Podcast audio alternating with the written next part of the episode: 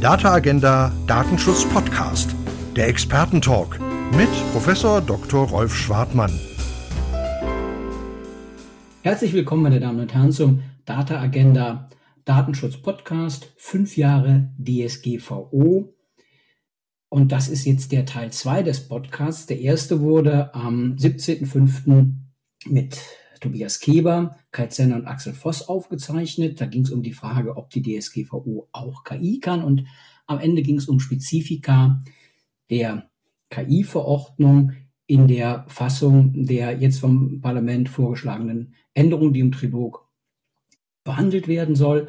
Und ähm, ja, in diesem Podcast äh, hat Marit Hansen eine Frage gestellt, die wird in dem Podcast auch beantwortet. Und jetzt haben wir aber auch aus diesem Podcast Fragen an diese Runde. Und ähm, ja, diese Runde war angekündigt mit ähm, Winfried Feil. Äh, die Idee war, dass ähm, da jemand dabei sein sollte, der die DSGVO mitverhandelt hat. Und ähm, das äh, hat sich geändert. Wir reden immer noch über fünf Jahre DSGVO Teil 2. Ist die DSGVO durch Aufsicht und Rechtsprechung übersteuert? Heute ist der 19. Mai. Und wir reden aber jetzt nicht mehr mit äh, Winfried Fall, das hat sich nicht gefügt, dass er teilnimmt, sondern an seiner Stelle ist dabei Frau Dr. Marit Hansen. Sie ist äh, Chefin, ja, Leiterin heißt das, glaube ich, des äh, ULD Schleswig-Holstein. Äh, das ist sie seit ähm, 2015 und sie wird es sein bis 2026. Dann läuft ihre zweite Amtszeit ab und äh, ist aber schon im Datenschutz und auch im ULD seit äh, 1995 äh, und seit, seit 2008 ist sie Stellvertreterin von Herrn Weichert gewesen damals und hat dann das Amt aus der Behörde heraus 2015 übernommen. Ja, schön, dass äh, du da bist. Wir duzen uns, seit wir gemeinsam in der Datenethikkommission waren. Das äh, wäre hölzern, das jetzt hier zu lassen. Äh, oder? Äh, hallo Marit. Hallo aus Kiel und ich habe natürlich nicht das Amt einfach übernommen, sondern ich bin schon ordnungsgemäß gewählt worden. Das hatte ich unterstellt äh, als ähm, rechtsstaatlich denkender Mensch. Äh, die Gedanken von Marit Hansen, man könnte das einfach übernehmen, die hatte ich gar nicht. Aber schön, äh, dass wir das klargestellt haben. Ich würde dann weitermachen im Alphabet mit Dr. Peter Ahlgeier. Dr. Peter Ahlgeier ist Richter am Bundesgerichtshof. Das ist er seit 2017 und ähm, er ist hier, weil er ähm, ja im sechsten Zivilsenat aktiv ist. Das ist ein Senat, der von zivilrechtlicher Seite jedenfalls für die Datenschutzgrundverordnung zuständig ist, auch für Persönlichkeitsrecht, also ein sehr spannender Senat äh, für meine wissenschaftlichen äh, Ambitionen, aber in der Sache glaube ich auch. Und ich freue mich sehr, dass ähm, die Perspektive der Rechtsprechung des obersten deutschen Fachgerichts zu fünf Jahren DSGVO hier auch vertreten ist. Hallo, Peter. Ja. Hallo, vielen Dank für die, für die Einladung, für die Gelegenheit, ja auch etwas beizutragen zur Diskussion. Ja, das freut mich sehr, dass äh, das so ist. Und jetzt komme ich zu Jürgen Kühling, der ist im Alphabet, äh, äh, wenn man die äh, Marit Hansen nach vorne nimmt, äh, als äh, ja, der, der, der letzte ne, von unserer Gruppe. Und äh, Jürgen Kühling ist äh, Professor in Regensburg und er ist äh, zugleich äh, äh Vorsitzender der Monopolkommission. Das ist er seit 2020 und wird bis 2024 sein. So lange dauert diese Amtszeit und ist aber Mitglied seit 2016. Darüber hinaus ist Jürgen Kühling ähm, auch ein Zeitzeuge der DSGVO, weil er den ähm, Kommentar Kühling Buchner äh, heraus gibt. Ne? Und äh, da ist er natürlich ähm, sehr mm, ja, berufen dazu, was zu sagen. Ich darf ja nicht, wenn man am Weihwassertöpfchen sitzt, sich selber segnen, aber das geht für mich natürlich auch, weil ich ja äh, auch unseren Kommentar herausgebe und im Sinne der Waffengleichheit auf die Gefahr, dass Jürgen Kühling das gleich gar nicht erwähnt, mache ich das gleich mal selber. Und ähm, ja, dann haben wir es einmal gesagt. Ne? Also ansonsten äh, stelle ich Fragen und äh, äh, ja, freue mich über die Diskussion mit, mit Jürgen Kühling, den ich auch irgendwie lange kenne. Hallo Jürgen. Hallo Rolf, hallo in die Runde. Ich freue mich sehr, bei dieser illustren Runde dabei sein zu dürfen. Ja, schauen wir, was wir daraus machen. Ähm, ja, äh, ich würde gerne in zwei Teilen vorgehen bei diesem Podcast. Teil 1 wäre so eine Art Standortbestimmung, Reflexion äh, zur DSGVO wirklich mit Blick auf die Frage, wie war sie gemeint, äh, was haben Aufsichtspraxis, Rechtsprechung des Europäischen Gerichtshofs, insbesondere aus der DSGVO, in diesen fünf Jahren, die sie gilt, sie hat ja einen Vorlauf, das muss man ja auch sagen, äh, gemacht. Und ähm, er gibt ja viel, viel Kontur äh, in diesen äh, äh, fünf Jahren, die wir jetzt sehen. Und ähm, das soll erster Teil des, äh, dieses Podcasts sein. Und ähm, da würde zunächst Marit Hansen so eine Standortbestimmung vornehmen und dann wird Jürgen Kühling was sagen zu seiner Betrachtung und Peter Allgeier zu der Frage, wie ähm, das aus der Perspektive des Bundesgerichtshofs ist und vielleicht auch, wenn es gut geht, so ein bisschen diskutieren über diese Themen untereinander. Und dann würde ich gerne einen zweiten Teil anschließen. Und dieser zweite Teil, da geht es dann um einen Blick nach Europa. Das kann man für meine Begriffe äh, im Jahr 2023, im Mai 2023 nicht auslassen. Denn ähm, wir müssen uns ja auch die Frage stellen, ist die DSGVO fit für die neuen Datenakte? Und ganz konkret muss man sich die Frage stellen, ist sie fit äh, für KI? Und die KI-Verordnung, die geht jetzt im Juni in den Trilog, wenn das Parlament darüber förmlich abstimmen wird. Es gibt ja seit dem 11. Mai einen Entwurf. Und ähm, ja, da würde ich ganz gerne mal so ein bisschen äh, den Fokus darauf lenken, wie ist das Verhältnis der DSGVO zur KI-Verordnung und ähm, wie spielen diese beiden ähm, ja, Rechtsakte äh, miteinander zusammen und äh, ja, was muss man vielleicht, was kann man vielleicht im Trilog beachten, was kann man ähm, für den Trilog mitgeben. Also das wäre so ein bisschen der Zeitplan für diesen Podcast. Und dann würde ich gern beginnen mit ähm, der äh, Frage an Marit Hansen oder der Bitte an Marit Hansen.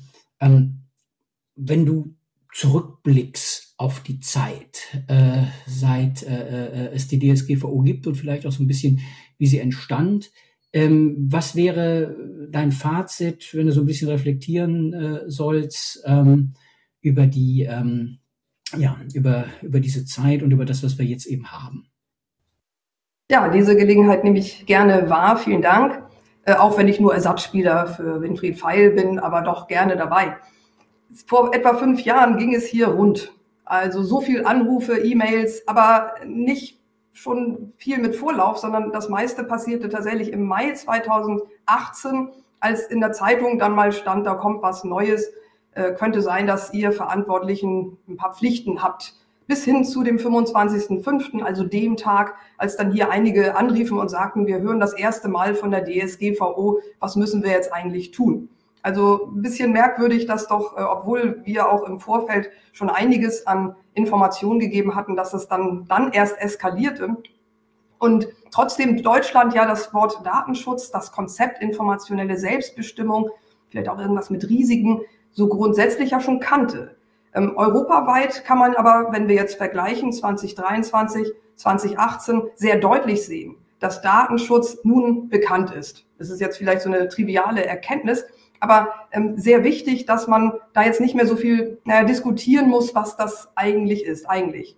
Denn gerade in Deutschland, in den anderen Bereichen ein bisschen weniger, ähm, wurde Datenschutz jetzt äh, aber gleich äh, auf Schiene gesetzt mit Schreckgespenst. Also etwas äh, bürokratisch, etwas, vor, wem man an, vor dem man Angst haben muss. Äh, frag bloß nicht die Aufsichtsbehörde, die sagt dir äh, irgendwas und dann ist sie ganz böse. Also so, solche Vorurteile merken wir immer noch. Und das liegt, glaube ich, äh, an einem Businessmodell von Anwaltskanzleien, die davon profitieren, wenn Aufsichtsbehörden stark, starke Aussagen treffen, wenn sie auch vielleicht falsche Aussagen treffen oder angreifbare Aussagen treffen. Ganz egal, wenn Datenschutz ein Thema ist, dann ist da ein Markt. Und das hat auch äh, einige Abbahnwellen provoziert. Das ist ja eine getrennte Diskussion. Ähm, aber viele, die sich spezialisiert haben und äh, wo doch im Kopf hängen geblieben ist, Datenschutz muss man irgendwie machen, aber eigentlich ist das ähm, ja etwas, etwas Nerviges. Auf der anderen Seite gibt es auch viele, die sagen, hm, jetzt endlich mal die Möglichkeit, dass wir unsere Rechte wahrnehmen können. Das stimmt ja gar nicht. Also vor 2018 war das gar nicht so verschieden in Deutschland.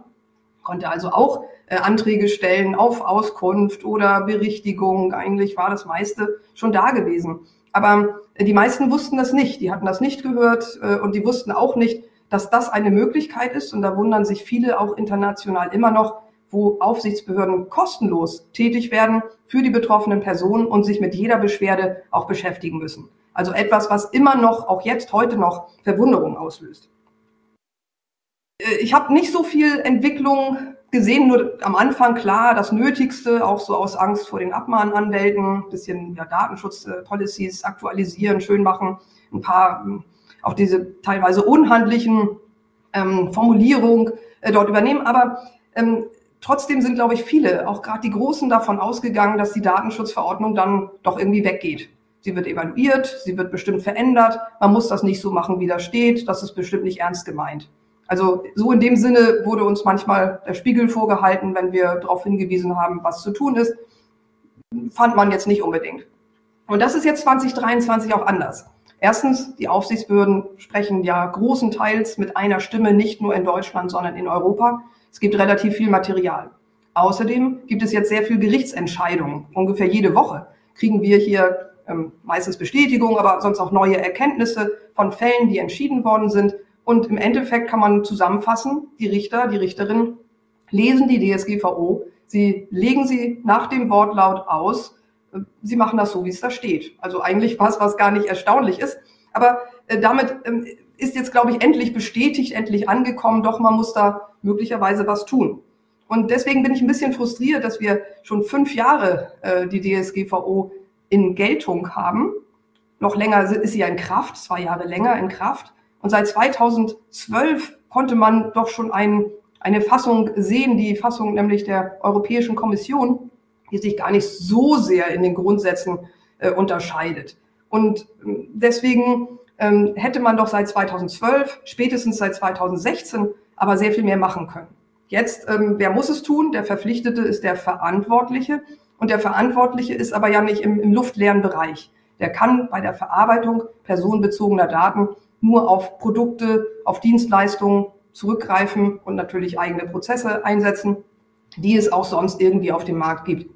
Und da hatte ich schon, vielleicht bin ich ein bisschen naiv, ich bin ja Informatikerin, gedacht, die, die das auf den Markt bringen, die würden dann mal die DSGVO anschauen und das auch entsprechend programmieren, vorsehen und so weiter.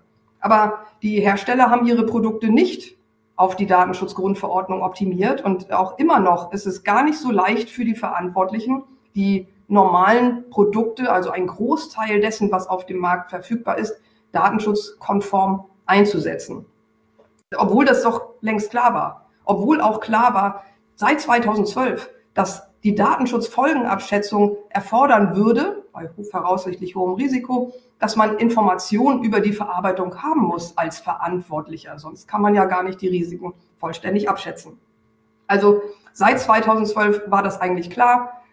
Auch 2023 leider immer noch keine Selbstverständlichkeit. Ich hoffe, dass es jetzt besser wird, dass jetzt begriffen ist, die DSGVO geht nicht mehr weg und dass es dann auch für die Verantwortlichen leichter wird, dass man sowieso nicht mehr über jeden Einzelfall diskutieren muss, dass die Best Practices weiter etabliert werden dass einfach viel mehr Rechtsklarheit da ist.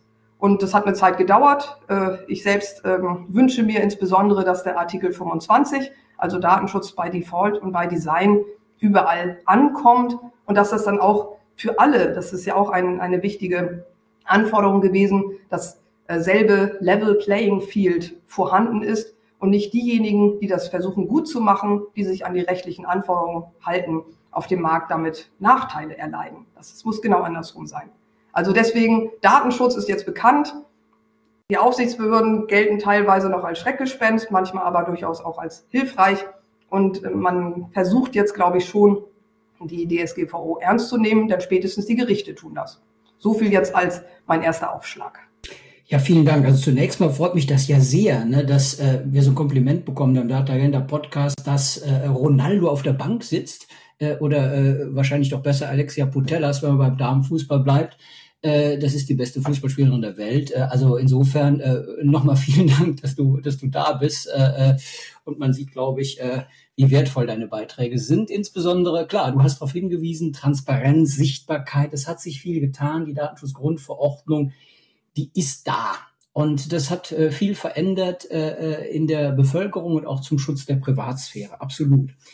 Jetzt muss man aber natürlich auch die Frage, übersteuert die Aufsicht schon auch noch ins Gespräch bringen, finde ich jedenfalls. Also die Einheitlichkeit der Rechtsanwendung, die ist was, was der Wirtschaft wirklich schwer zu schaffen macht. Und wir haben das in der Datenethikkommission schon diskutiert und ich glaube, da gibt's auch ähm, kein Dissens, dass das äh, ein Problem ist. Und man redet ja nicht äh, von ungefähr über eine Institutionalisierung äh, der DSK, um dem ähm, letztlich ähm, entgegenzuwirken. Also das wäre ein Punkt, wo ich mich fragen würde, ähm, ja, geht das nicht noch besser? Muss das nicht besser gehen? Und ansonsten, ähm, wir haben, das wäre mein Eindruck, nicht viele Bußgelder gesehen in Deutschland, die wirklich erstaunlich waren, mal von einem abgesehen, das 1 und 1 Bußgeld des BFDI, äh, wo ich schon für mich persönlich sagen würde, eine gewisse Übersteuerung äh, für eine falsche Vertragsauskunft und das äh, Gericht äh, in Bonn, äh, das das Bußgeld zu bewerten hat, hat das ja auch um 90 Prozent reduziert. Also da wäre für mich jetzt schon äh, die Frage, ähm, wie ist das? Und viele Bußgelder, das geht auch ein bisschen in die Richtung, äh, kommen ja deswegen nicht zustande, weil sie ausgehandelt werden. Also in Baden-Württemberg unter Brink, Knuddels ist das erste Beispiel. Da hat man schlicht gesagt, komm, wir vergleichen uns, kommen beide gut raus am Ende und ähm, ja, äh, brauchen dann gar kein Bußgeld. Oder zum Beispiel in Niedersachsen äh, das VW-Bußgeld äh, kürzlich ähm, über äh, die Videokameras äh, wegen der Erfassung ähm, der Daten äh, bei äh, selbstfahrenden Autos.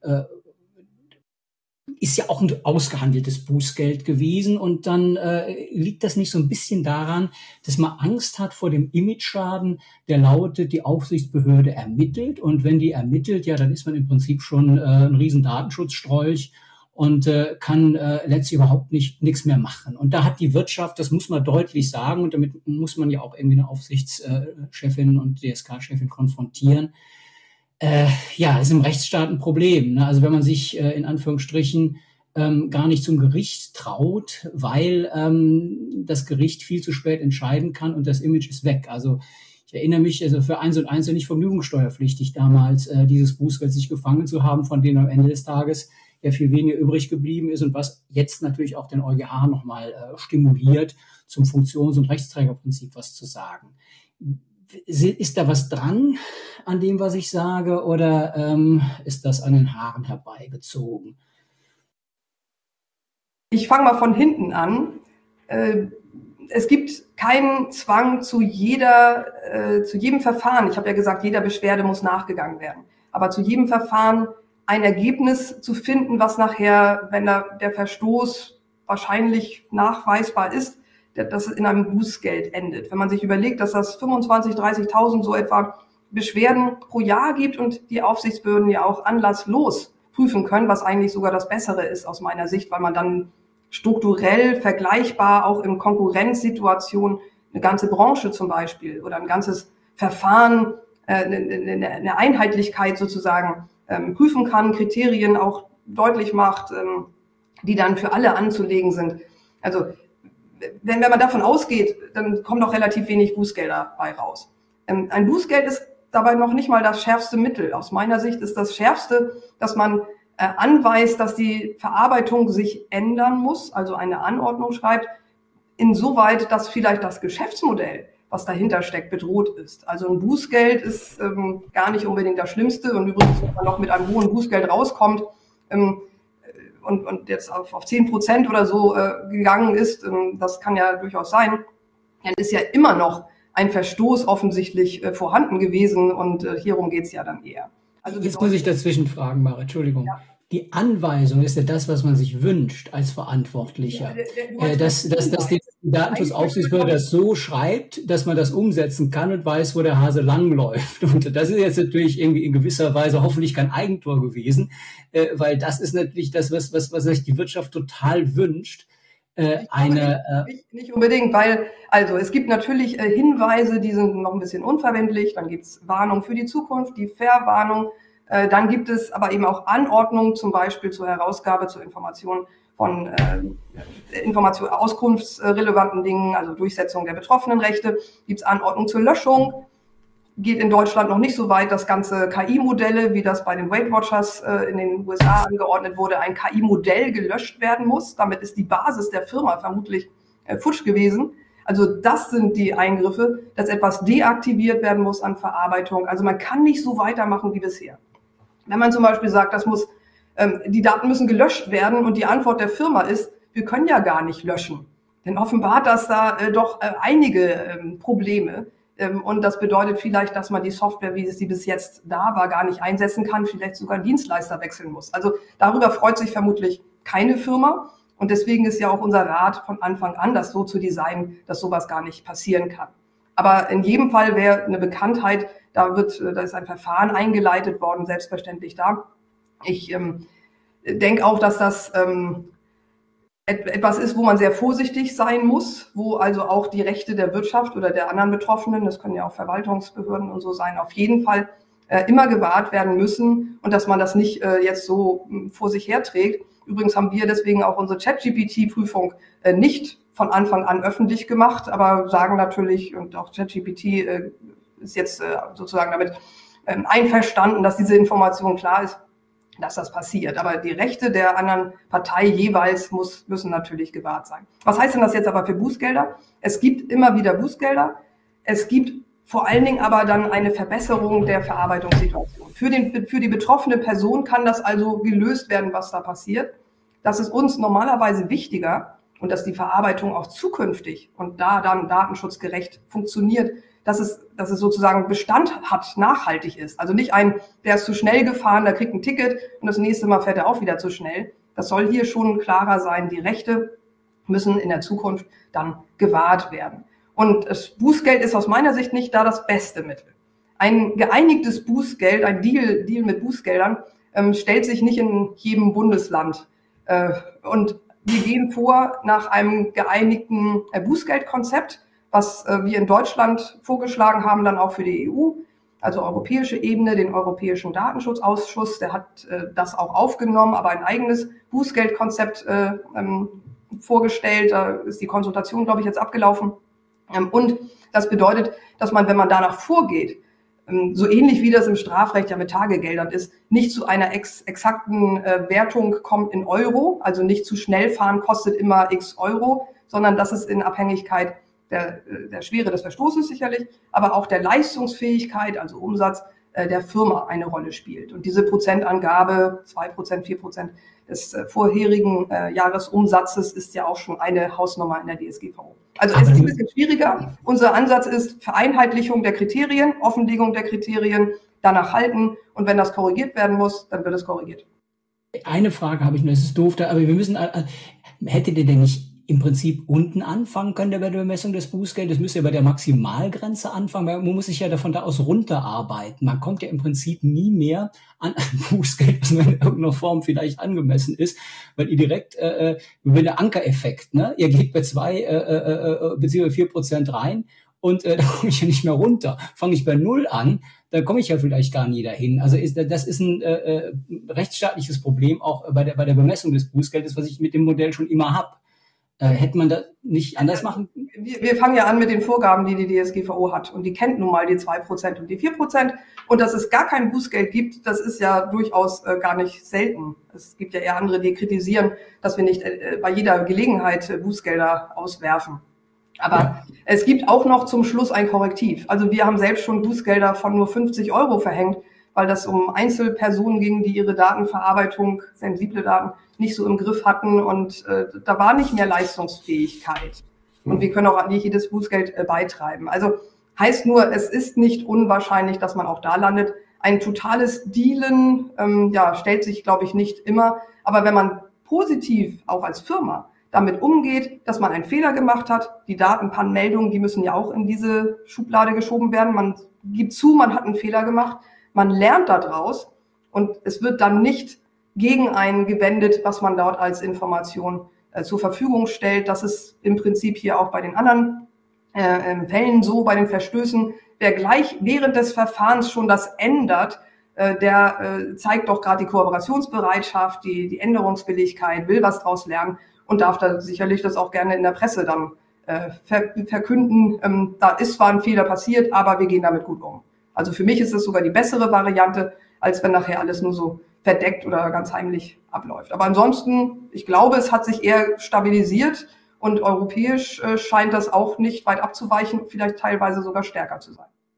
Ja, also stabilisiert, glaube ich, auch hat es sich auf seine Weise. Und ein Punkt, den finde ich ganz wichtig, äh, äh den sprechen wir gleich noch an. Kann man überhaupt eine Software so anbieten, dass sie äh, DSGVO-konform ist? Äh, ChatGPT, Microsoft 365 und so weiter und so fort. Aber insbesondere ChatGPT, das ist der, der Teaser für gleich, äh, wenn wir in den zweiten Teil gehen. Ich würde gerne ähm, mal äh, zu Jürgen Kühling den Ball rüberspielen. Äh, wenn du Fragen, Anmerkungen hast an das, was Marit gesagt hat, freue ich mich natürlich. Äh, äh, ansonsten würde ich mal ähm, an dich die Frage so richten, wie ist die DSGVO gemeint? Also ähm, schützt sie auch die Wirtschaft, Artikel 1 DSGVO, ne, da geht es um den Schutz personenbezogener Daten, aber auch den Schutz des Binnenmarktes. Und Erwägungsgrund 4 sagt eindeutig kein Supergrundrecht, sondern praktische Konkordanz. Ähm, wird das zu wenig gesehen? Äh, beim Europäischen Gerichtshof, äh, auch äh, in der Datenschutzaufsichtspraxis. Ja, und dann vielleicht so ein paar ganz konkrete Fragen, jetzt, die mir auffallen nach den Jahren. Ähm, Axel Voss, von dem kommt der Satz, die DSGVO ist zu einwilligungsfixiert. Es gibt ja äh, keine, äh, wenn man sagen, Präferenz im Sex für eine äh, äh Erlaubnis. Aber ähm, ist es faktisch so oder, oder stimmt das gar nicht? Und dann ähm, spannende EuGH-Rechtsprechung jetzt äh, zu diesem ähm, Schulfall in Hessen mit der Videokonferenz. Da würde mich mal sehr interessieren, äh, wie du das Verhältnis äh, äh da beim 26 Beschäftigten Datenschutz so auslotest. Oder Debatte um Öffnungsklausel der DSGVO ist, glaube ich, auch ein Thema, was dich intensiv beschäftigt. Da würde mich halt sehr interessieren, also wie deine Standortbestimmung ist, als ja wirklich sehr kundiger Thebaner. Auf der ja, Ebene DSGVO seit Anbeginn. Ja, ganz herzlichen Dank. Das ist natürlich jetzt ein, ein bunter Strauß sehr komplexer Fragen, aber ich äh, knüpfe am besten mal an das an, was äh, Frau Hansen gesagt hat, weil ich in vielen Punkten grundsätzlich zustimmen würde. Also ganz besonders äh, dieser Punkt Datenschutz mit BIS, das war ja ein zentrales Ziel der Datenschutzgrundverordnung. Das ist auf jeden Fall gelungen. Also auch das Ernstnehmen äh, der Datenschutzbelange. ja, letztlich muss man ja sagen, materiell rechtlich stand eigentlich dasselbe schon in der Datenschutzrichtlinie von 1995. Da hat sich gar nicht so viel geändert, aber ich äh, kann das auch selbst an einer kleinen Anekdote festmachen. Ich wurde hier vom Landgericht präsent, Präsidenten, als ich damals 2012 gesagt habe, da kommt eine Datenschutzgrundverordnung. Äh, der Kollege Verfassungsrichter damals Masing hat ja äh, so ein bisschen in der süddeutschen Untergang des Abendlandes, wenn jetzt die Europäer äh, da eine Verordnung machen, können dann überhaupt unsere hochrangigen deutschen Verfassungsgrundsätze geschützt werden? Dazu habe ich geforscht und einen Vortrag gehalten und wurde so eingeleitet. Datenschutz, das ist so, kommt bei uns am Gericht nach dem Brandschutzrecht von der Bedeutung. Ich glaube, die Zeiten haben sich tatsächlich etwas geändert und das ist auch wirklich sehr, sehr gut gelungen gelungen. Das ist allen klar, dass das ein sehr relevantes Gebiet ist, weil natürlich auch in den letzten zehn Jahren die Bedeutung der Verarbeitung für Daten enorm, explosionsartig gestiegen ist und deshalb einfach das Thema auch inhaltlich viel wichtiger geworden ist. Also insofern eine große Erfolgsgeschichte. Ich würde vielleicht noch was anderes hinzunehmen. Auch bei der Harmonisierung läuft es in vielen Bereichen sehr gut. Ähm, da hätten wir vielleicht vor zwei, drei Jahren hätte ich mich noch skeptischer geäußert also dass dieser Datenschutz mit BIS auch gegen die Großen äh, durchgesetzt wird. Das war ja eher skeptisch. Auch unser Blick auf die irische Datenschutzaufsichtsbehörde war ja immer sehr skeptisch. Äh, das hat sich in den letzten Jahren sehr geändert und auch die Harmonisierung funktioniert da meines Erachtens einigermaßen. Und natürlich solche Rekordbußgelder wie jetzt, ich habe gerade heute noch gelesen, gegen Meta ist jetzt ein neues wohl äh, in der Pipeline, was äh, angeblich noch höher sein soll als die 746 Millionen Euro für Amazon.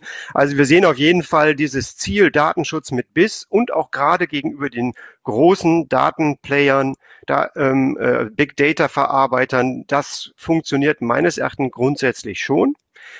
Die Harmonisierung funktioniert grundsätzlich schon. Ähm, Du hast aber einen gegenläufigen Schutzaspekt angesprochen, Rolf, und da würde ich sagen, da haben wir noch mehr Hausaufgaben zu tun. Also Free Flow of Data, Sicherheit zu geben in der Datenverarbeitung, das, was ich zulässigerweise tun darf dann auch tatsächlich als Unternehmen in Europa zu tun, da müssen wir noch viele Hausaufgaben machen. Und da ist zum Beispiel die Unsicherheit im Bereich, wann haben wir Anonymität, wann nicht, eine große. Da haben wir jetzt ja Ende äh, April ein tolles, eine tolle Entscheidung, wie ich finde, vom EuG bekommen, wo das EuG ja dem äh, Europäischen Datenschutzbeauftragten meines Erachtens zu Recht auf die Finger geklopft hat und gesagt hat, äh, äh, du hast wohl das EuGH-Urteil Breyer nicht richtig gelesen. Es gibt sehr wohl ein höheres Anforderungsprofil, bevor ich annehme, dass personenbezogene Daten vorliegen. Das hat natürlich jetzt das EuG nur gesagt, kann man weiter trefflich drüber streiten, aber ich glaube, das ist ein Bereich, wo wir einfach ganz schnell Sicherheit brauchen. Wann haben wir anonyme Daten und wann nicht? Weil das natürlich das ganze Tor in das ganze komplizierte Datenschutzrecht ist. Wenn ich weiß, ich verarbeite überhaupt nur anonymisierte Daten, kann ich mich natürlich viel freier bewegen. Also insofern ist da Rechtssicherheit notwendig. Hier sind natürlich auch die Datenschutzaufsichtsbehörden sehr gefragt, das zu tun, was sie in vielen Bereichen ja erfolgreich tun, Guidance zu geben, den Unternehmen zu erklären, wo sie wie sich verhalten können. Aber da haben wir einfach noch sehr viel Restunsicherheit äh, in ganz entscheidenden Bereichen, ähm, auch was die Reichweite der Einwilligung anbelangt. Wann liegt die Freiwilligkeit vor? Ja, wir haben ja auch spannende Diskussionen zu, zu Pur-Modell. Wie kann das ausgestaltet werden, wo man auch unterschiedlicher Meinung sein kann? Und da brauchen wir natürlich noch viel mehr Guidance, sowohl von den Aufsichtsbehörden als auch später EuGH-Rechtsprechung. Also sprich, das Ziel im Ansatz, Datenschutz mit BIS, Harmonisierung funktioniert grundsätzlich gut. Free Flow of Data auch über den Kontinent hinweg nach Amerika, da haben wir auch noch ziemlich viele Baustellen zu bewältigen, um da in eine sinnvolle Balance zu kommen. Und ich würde jetzt gar nicht sagen, dass beim EuGH ähm, äh, nicht irgendwie am Ende, glaube ich, die sinnvollen Abwägungen getroffen werden können, wenn wir das rechtlich richtig programmieren mit der Datenschutzgrundverordnung, äh, sondern ich glaube eher, dass die, die Unsicherheit in der Zeit bis dahin wahrscheinlich für die meisten Unternehmen das größte Problem ist. Und jetzt würde ich gerne noch ganz kurz zwei, ähm, zwei Punkte spezieller aufgreifen, die du angesprochen hast. Einwilligungsfixiertheit würde ich auf keinen Fall sagen. Ich glaube, dass es super wichtig ist, dass zur Verwirklichung der digitalen Souveränität der Konsumentinnen und Konsumenten oder der Betroffenen wir äh, diese Einwilligungsmöglichkeiten haben. Äh, das Problem ist eher da die Unsicherheit halt. Wann liegt eine Einwilligung vor? Wann ist sie freiwillig? Wann kann, kann ich überhaupt gegenüber Facebook äh, wirklich freiwillig einwilligen? Äh, sind die nicht so groß, dass die sowieso nur Friss überstirbt machen? Also da brauchen wir noch weitere Rechtsprechung, vor allem des EuGH, um da genauer zu wissen, wie die Einwilligung hier funktioniert. Ansonsten ist die Einwilligung aus meiner Sicht ein ganz wesentliches zentrales Konzept was das realisieren soll, was wir ja auch grundrechtlich schützen wollen. Deutschland heißt es ja so schön informationelle Selbstbestimmung, ist ja noch viel schöner als vom Datenschutzgrundrecht zu sprechen. Und da ist natürlich die Einwilligung extrem wichtig. Aber wir haben ja auch genug Zulässigkeitstatbestände. Ganz viele andere Dinge können wir über diese Zulässigkeitstatbestände abwickeln. Also insofern würde ich auch sagen, die Datenschutzgrundverordnung gibt eigentlich alles her, um eine sinnvolle Balance auch da zu finden. Also insofern dieser Kritik würde ich nicht zustimmen.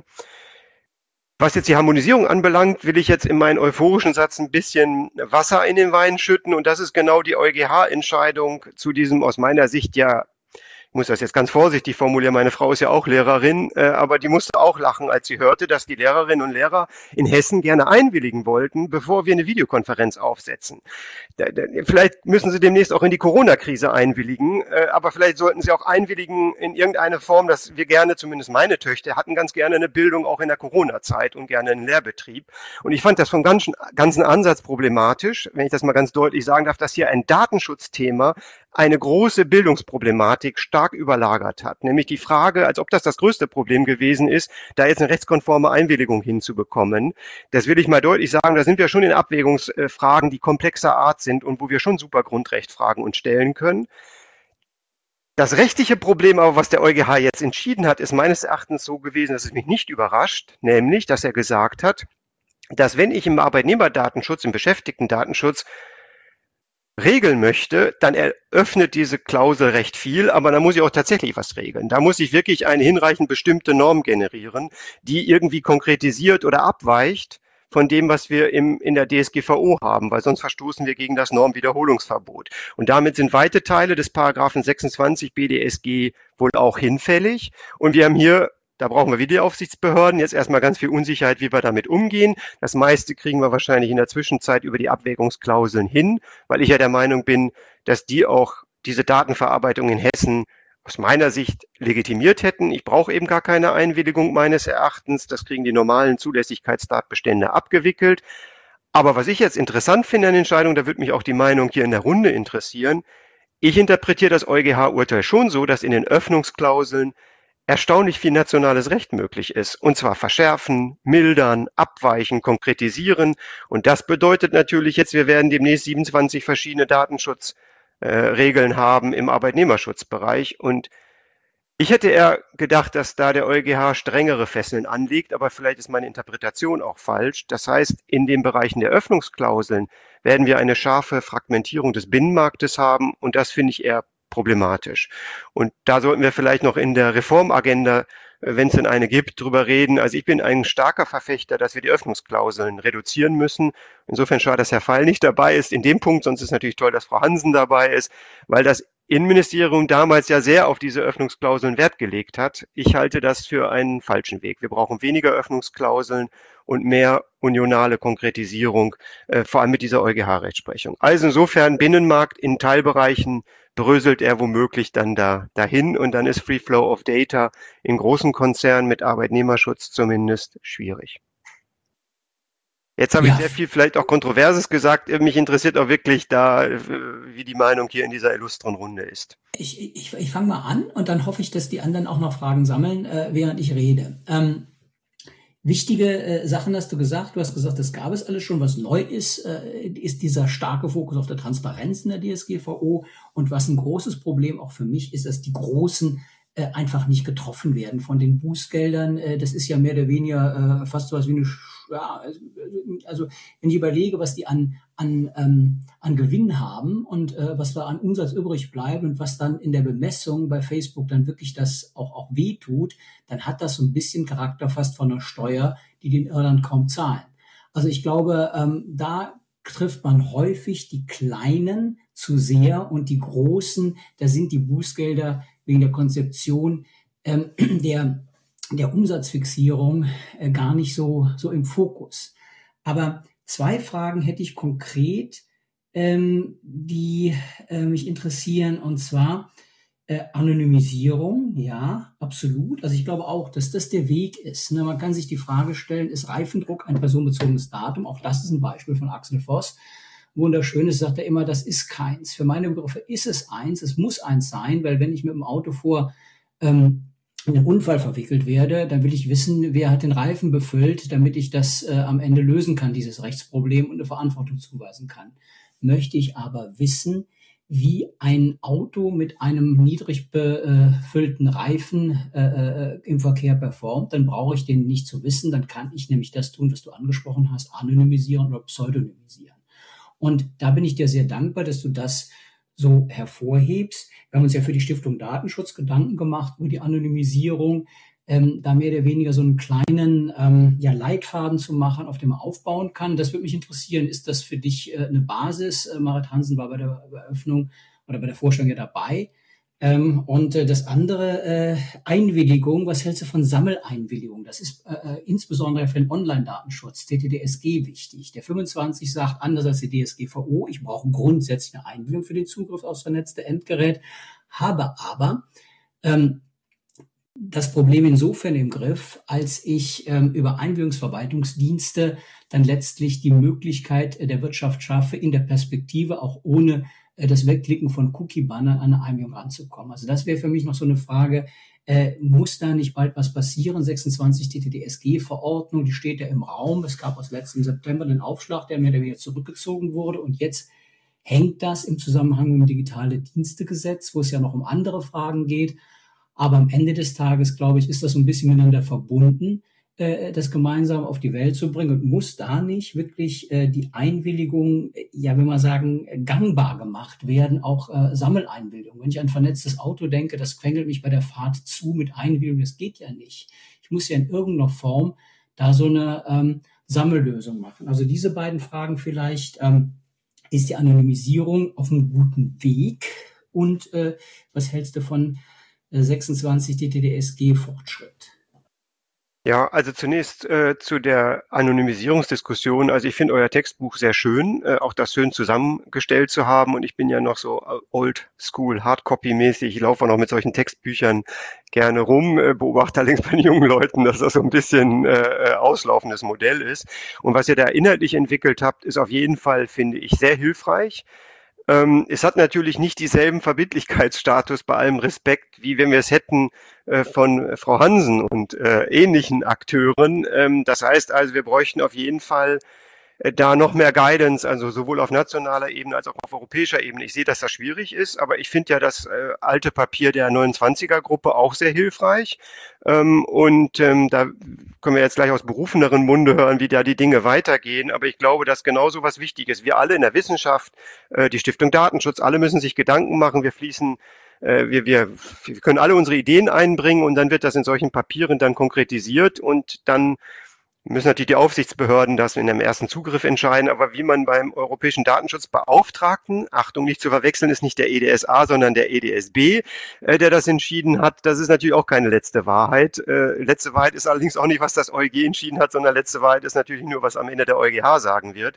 Aber ich glaube, alle Guidance bis dahin ist super wichtig für die Unternehmen, weil wenn Frau Hansen schon mal gesagt hat, das könnt ihr so machen, dann weiß ich auf jeden Fall, dann mache ich das erstmal eine Zeit lang so, weil dann zumindest die die ähm, Sanktionsbußen geringer sind. Schadensersatz, und dazu wird sicherlich auch Herr Allgeier noch was sagen, die Schadensersatzrisiken bleiben natürlich eventuell auch noch, kann man auch darüber diskutieren, wie das läuft.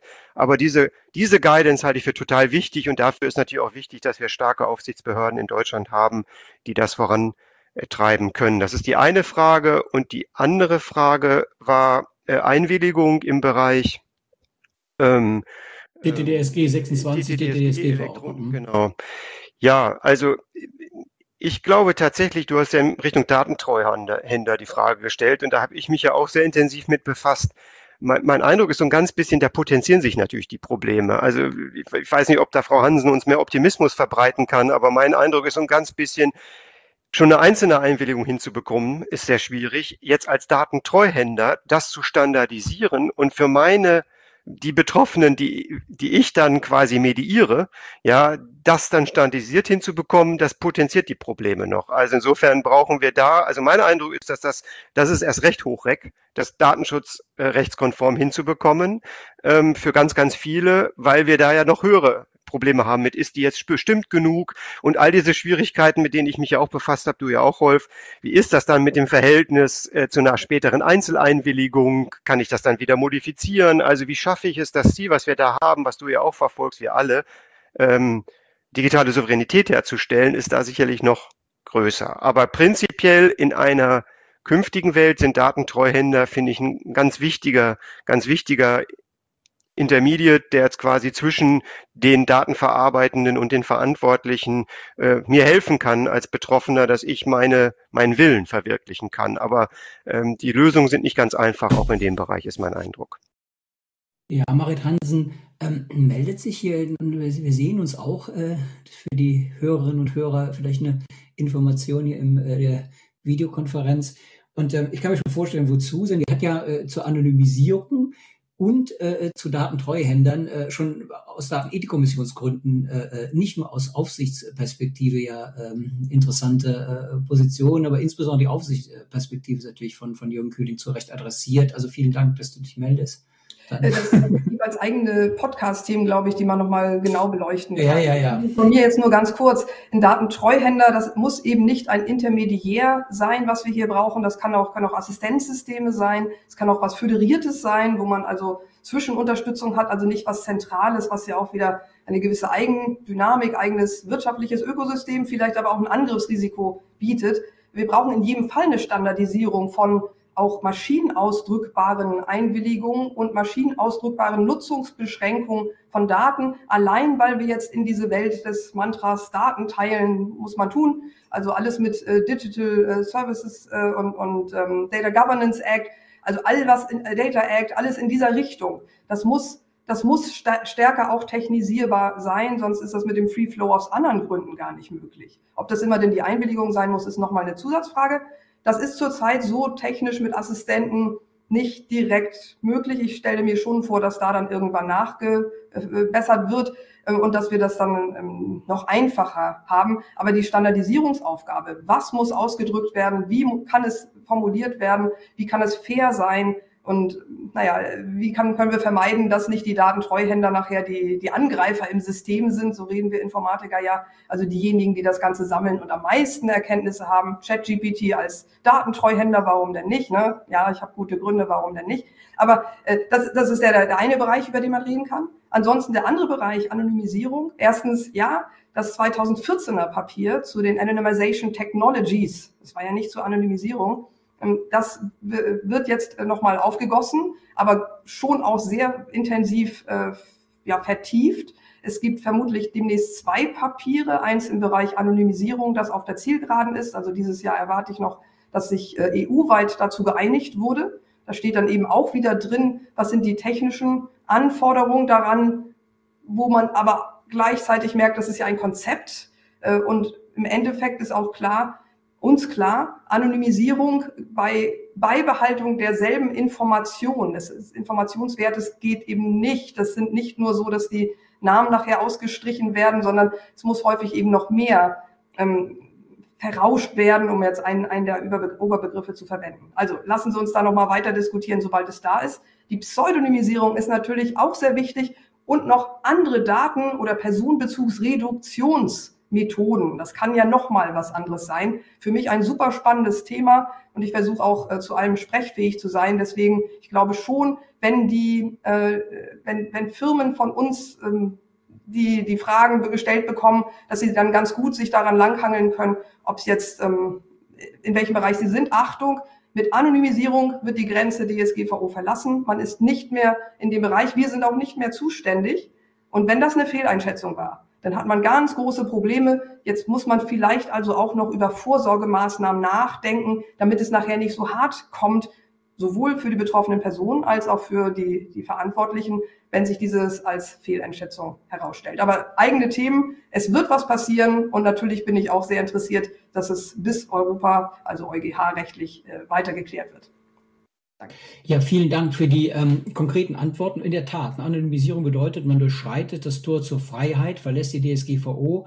Äh, es ist aber nicht so schlimm in der DSGVO, das wird immer so, ne? Aber Nein, aber es ist nicht so schlimm in der DSGVO. Nur wenn du nicht in der DSGVO bist, ist es auch nicht so schlimm. Also insofern äh, hat das beides was für sich und ähm, weiß es nicht. Also weißt du nicht, bist du nicht auch auf dem äh, äh, Parkplatz mit dem Auto gefahren, als noch keinen Führerschein hattest, ohne Straßenverkehrsordnung? Das muss man doch irgendwie mal machen auf so Übungsplätzen, damit man irgendwie äh, was machen kann. Und das ist ja schöner als äh, wenn man auf dem Nürburgring schnell. Ich, ich bin jetzt kein Auto. Äh, äh Fan, aber es gibt so Leute, die fahren, damit sie keine Geschwindigkeitsüberschreitungen irgendwie äh, erdulden müssen mit der Autos auf dem Nürburgring und so. Das ist schöner, ist, ist Typfrage. Aber äh, am Ende des Tages ist es halt schlicht was anderes. Das Problem, und die wird das nochmal vom, vom Autobeispiel wegzukriegen, das Problem wird sich nicht nur stellen im Datenschutz. Das Problem wird sich jetzt mit dem Datenteilen auch im Bereich der Geschäfts- und Betriebsgeheimnisse Absolut, ja. Die natürlich auch in den Daten drin sind, aber zum Glück mit dem Schulterschluss sowohl bei der Beschreibung der Nutzungsbeschränkung, was wir zuerst bei der Einwilligung eben diskutiert haben, als auch bei der Datenreduktion oder Informationsreduktions Verfahrensdiskussion wird man hier den Schulterschluss nutzen können. Also da muss ganz viel passieren. Sonst, glaube ich, steckt die Musik eher darin, dass Klagen äh, kommen werden von Firmen, die meinen, ihre Betriebs- und Geschäftsgeheimnisse sind jetzt herausgekommen und äh, sie sind, sind nicht mehr am Markt beispielsweise. Der Schaden kann da vielleicht leichter beziffert werden als beim immateriellen Schadenersatz äh, der äh, natürlichen Person. Also insoweit, es passiert gerade ganz viel. Es ist auch ein Risikobereich sicherlich, aber vielleicht jetzt endlich mal lösungsorientierte, dass die Ideen, die wir vor 20 Jahren schon hatten, mal in die Realität kommen. Also das teile ich völlig und bin dir auch sehr dankbar, weil ähm, mit anonymisierten Daten kann man ja auch viel nicht machen. Also äh, das heißt ja, man kann Trends ermitteln, aber die Anonymisierung ist in vielen Fällen eben auch gar nicht hilfreich. Der Nutzen mag auch sehr begrenzt sein. Wir müssen, da gebe ich dir völlig recht, ähm, uns über die Pseudonymisierung Gedanken machen. Und da gibt es ja dieses Paper auch aus dem, vom Digitalgipfel, äh, was wir über Jahre gemacht haben, auch unter, unter deiner beziehungsweise ULD-Mitwirkung. Und ähm, wo man ja auch einen Code of Conduct äh, daraus machen kann mit dem Bitkom. Das haben wir ja auch vor. Im Prinzip sind also beide Sachen angelegt. Und ich verstehe das jetzt so, dass die, äh, wenn wir sagen, äh, Bereitschaft, das zu begleiten, äh, von, von ULD-Seite oder auch von Aufsichtsseite da ist. Äh, und ähm, ja, Marit Hansen ist, ist Informatikerin. Das schätze ich jedes Mal unglaublich, wenn wir reden, weil das äh, äh, ja äh, sind nicht nur unterschiedliche Bubbles, sondern äh, es ist auch wirklich ein ganz unterschiedliches äh, Denken, was sich sehr, sehr, sehr irgendwie äh, ergänzen muss. Ne? Also das finde ich total klasse. Ähm, das, das, ja, du auch heute das äh, übernimmst. Aber wir haben ja noch einen weiteren Juristen in der Runde. Und das ist ähm, der äh, Richter am Bundesgerichtshof äh, Peter Ahlgeier den würde ich am liebsten fragen äh, über seine wirklich äh, super Sachen auf dem Schreibtisch. Ne? Da gibt's ja zum Schadensersatz nach Artikel äh, 82 DSGVO was, da gibt's was Schufa 22, da steht ein Geschäftsmodell äh, der Scoring zur Disposition. Ähm, der EuGH hat gleich zweimal und der Generalanwalt einmal was zum Auskunftsrecht gesagt. Also haben wir ja wirklich große Hafenrundfahrt der äh, ewigen Bestenliste der äh, betroffenen Rechtsprobleme plus Schadensersatz. Und äh, ich befürchte, er kann dazu nichts sagen, äh, weil äh, er da ja äh, an anderer Stelle was zu sagen muss, nämlich als Richter. Und das habe ich großes Verständnis für. Die Sachen sind abgearbeitet in unterschiedlichen Data Agenda Datenschutz Podcasts mit Vibitul Jacquemin, mit Thüsing und äh, mit äh, äh, Peiska Reif. Aber ja, die Rolle des Bundesgerichtshofs und die Wahrnehmung nach fünf äh, Jahren DSGVO äh, des äh, deutschen äh, äh, obersten Fachgerichts mit der zivilrechtlichen Datenschutzzuständigkeit, die ist natürlich schon spannend und dazu kann er ja sicherlich was sagen. Und vielleicht auch die Marit Hansen hatte eine Frage vorab gestellt. Es ist ein Praxisproblem. Ähm, sie hat das am eigenen Leib erfahren, ein Verfahren äh, zur Stillung einer Fanpage erfolgreich abgeschlossen wurde, äh, über den Bundesgericht, äh, über Bundesverwaltungsgericht gegangen, EuGH wieder zurück und so weiter, hat lange gedauert. Und jetzt äh, sagt man aber, nö, das äh, ist jetzt irgendwie eine ganz andere Welt äh, nach zehn Jahren und äh, das ist jetzt alles, zählt jetzt alles nicht mehr für das, was wir heute machen, äh, was damals irgendwie zugrunde lag im Sachverhalt. Also wir haben ganz andere Tatsachengrundlagen, die passt eben nicht mehr für ähm, das, was wir machen. Und das ist ein Strukturproblem äh, wo man vielleicht auch ähm, ja, gar nichts dran machen kann, aber eine Bewertung wäre ja irgendwie interessant. Was, was ist die, äh, die Perspektive da? Ja, Vielen Dank. Das, das war jetzt viel auf einmal. Zunächst kann ich bestätigen, die genannten Fragen in Form verschiedener Verfahren liegen ganz konkret bei uns auf dem, auf dem Tisch. Mit Blick auf die österreichische Vorlage haben wir Verfahren zu Schadenersatzansprüchen zurückgestellt. Nach der EuGH-Entscheidung werden wir uns das jetzt ähm, anschauen ähm, werden uns das Ganze annehmen und dann schauen, inwiefern vielleicht noch die ein oder andere Ecke jetzt schon auszuleuchten wäre, unter Umständen auch durch eine weitere Vorlage. Auch das kann passieren durch eine weitere Anfrage. Das hat bei uns im Haus der erste Zivilsenat gemacht ähm, im Zusammenhang mit der Frage, inwieweit ähm, wettbewerbsrechtlich Datenschutzverstöße geltend gemacht werden können. Wie ist die Sicht eines Richters an einem obersten Bundesgericht, also an einem nationalen obersten Fachgericht? Ähm, Im Gegensatz zu Entscheidungen über rein nationalrechtliche Fragen sehr ungewohnt aus verschiedenen Gründen. Wir haben sehr viel Baustellen und sehr viel Nahtstellen, die wir im Blick behalten müssen. Das gilt nicht nur national, weil Datenschutzrecht in vielen unterschiedlichen materiellrechtlichen und verfahrensrechtlichen Zusammenhängen von Bedeutung sein kann, sondern weil die Datenschutzgrundverordnung der Natur nach europaweit gilt, ähm, große Praxisrelevanz hat und deswegen nicht nur auch die anderen oberst, insbesondere obersten Fachgerichte in Deutschland, also die vier anderen Bundesverwaltungsgericht, Sozialgericht, Arbeitsgericht ähm, von Bedeutung sein können für uns, sondern ähm, weil ja auch im Ausland ent entschieden wird. Und all das im Auge zu behalten, überall zu sehen, was tut sich, wie verlaufen die Fronten, auch genau zu analysieren, ähm, gerade bei Entscheidungen ausländischer Gerichte, inwieweit geht es vorwiegend um eine Auslegungsfrage zur Datenschutzgrundverordnung oder um das ergänzend anzuwendende materielle oder Verfahrensrecht des anderen Nationalstaats. Das macht mitunter großen Aufwand. Das ist, ein, das ist eine Weite eines Blicks, die ist für uns ungewohnt. In dem Zusammenhang zur Bemerkung von Jürgen Kühling zur Öffnungsklausel der wünschenswerten Harmonisierung. Aus datenschutzrechtlicher Sicht absolut richtig und absolut nachvollziehbar. Nur, es gibt ja auch die umgekehrte Perspektive. Egal wie umfassend der Anwendungsbereich der Datenschutzgrundverordnung ist, er muss immer verzahnt werden, er muss immer synchronisiert werden mit dem nationalen Recht, mit dem materiellen Recht und mit dem Verfahrensrecht. Die Frage stellt sich immer. Ähm, Das heißt, man wird zumindest die Frage haben, hat man nicht an der einen oder anderen Stelle vielleicht eine Art Überhang, den man so gar nicht beabsichtigt hatte. Um ein Beispiel aus einem anderen Rechtsbereich aufzugreifen, der Bundesgerichtshof, ganz speziell der, der sechste Zivilsenat, hat sich jetzt gerade vom EuGH im Zusammenhang mit Schadenersatzansprüchen ähm, im Zusammenhang mit dem Dieselskandal belehren lassen müssen. Ähm, der Senat war der Auffassung, an, andere Senate sind dem gefolgt, dass sich hier aus der Richtlinie Fahrlässigkeit keine Ansprüche ergeben könnten. Ähm, da ist der Bundesgerichtshof überholt worden von einem Instanzgericht und der EuGH hat eine Entscheidung getroffen, die jetzt aus Sicht der BGH-Senat überraschend war, was schon daran abzulesen ist, dass die es zunächst für klar gehalten haben und gemeint haben, dass sich insoweit keine Ansprüche ergeben können. Was ich damit sagen will, ähm, je weiter der Anwendungsbereich geht oder andersrum gesprochen, Je weniger Öffnungsklauseln es gibt, umso größer ist potenziell der Einbruch ins nationale Recht. Und das Arbeitsrecht ist, glaube ich, ein gutes Beispiel, denn wenn man mit Arbeitsrechtlern spricht, die nehmen das so wahr, das Arbeitsrecht ist ein Kosmos für sich. Das ist grundsätzlich allgemeines Zivilrecht mit ein paar speziellen Vorschriften. Wenn man mit Arbeitsrechtlern spricht, dann ähm, bekommt man sehr schnell ein Gefühl dafür, dass die da unter Umständen je nach Sichtweise leicht überrascht bis leicht allergisch reagieren wenn Sie feststellen, da werden durch die Datenschutzgrundverordnung Ansprüche, Regelungen, Regelungsreflexe hineingetragen, die so mit den nationalrechtlichen Vorstellungen nicht ohne weiteres vereinbar sind. Und ähm, ich teile den Befund, das liegt auf der Hand. Datenschutzrecht ist eine Querschnittsmaterie, die erfasst sämtliche Bereiche. Damit ist aber auch der potenzielle Impact sehr, sehr, sehr, sehr groß. Es sind dann letztlich dieselben Vorschriften, die in unterschiedlichen Rechtszusammenhängen Bedeutung haben können.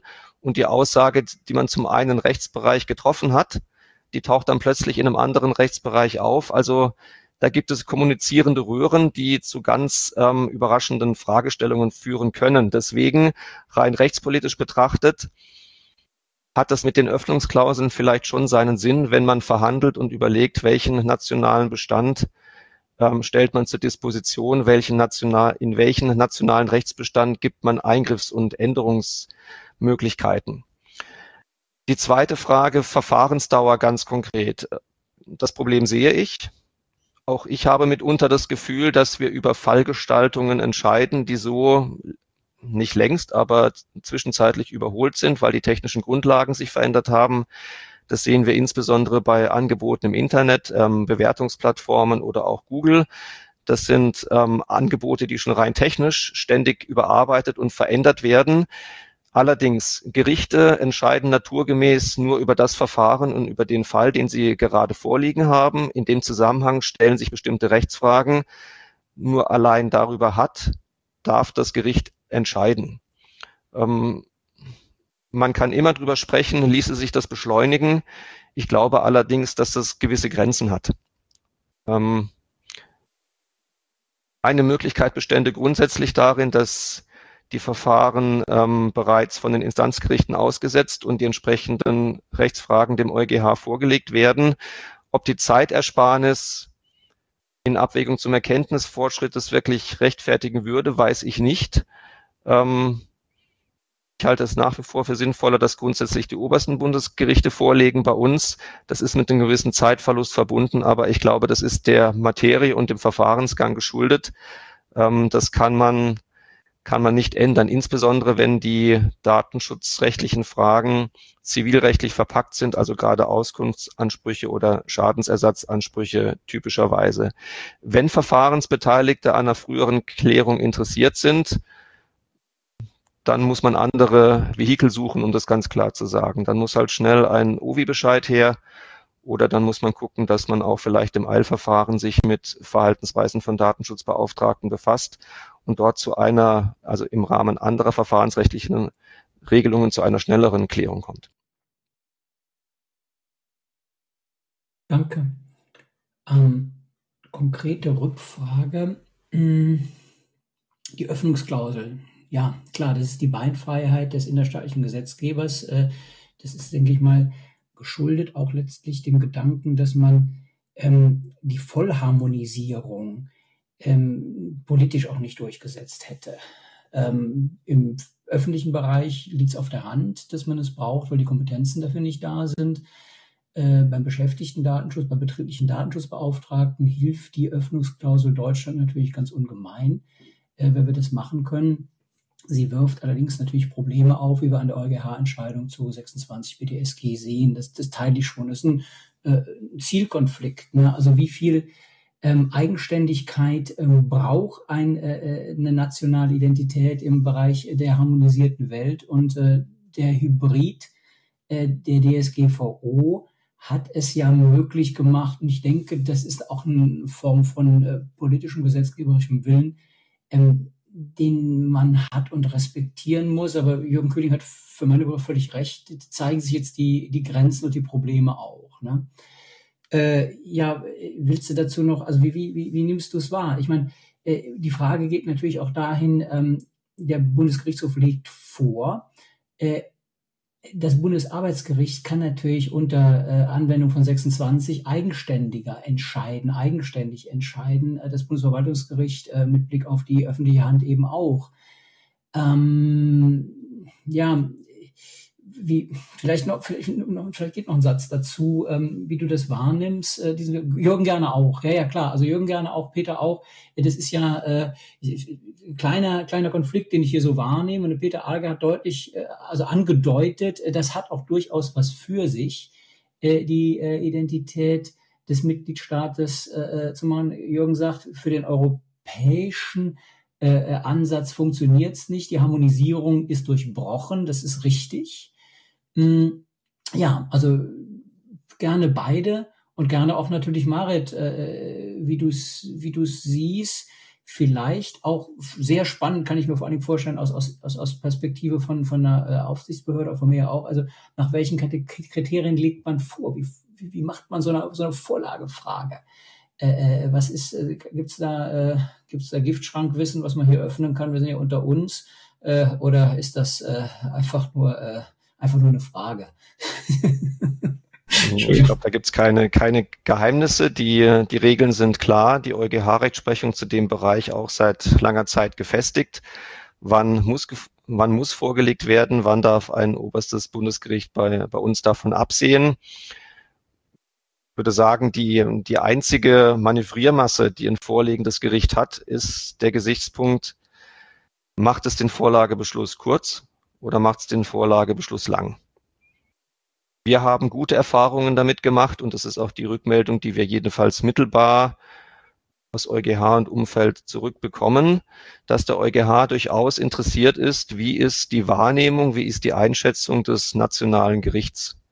Deswegen meine ich, so im Vergleich sind unsere Vorlagebeschlüsse eher ausführlich eher mit einer dezidierten eigenen Beurteilung und auch Lösungsvorschlägen ganz konkret verbunden. Und wenn ich an unsere letzten Vorlagen denke, ähm, hat sich das auch durchaus bezahlt gemacht. Also wir sehen unsere Gedanken, unsere Erwägungen in der EuGH-Entscheidung, die auf die Vorlage ergeht, jetzt zuletzt bei Google, durch, durchaus wieder.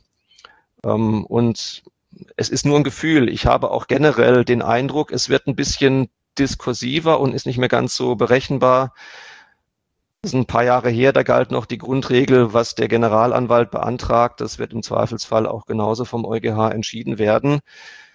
Ob es eine Episode ist, weiß ich nicht, aber jedenfalls erstmal scheint die Zeit vorbei zu sein, auch in ganz, ganz grundsätzlichen Fragen, Fragen vor der großen Kammer.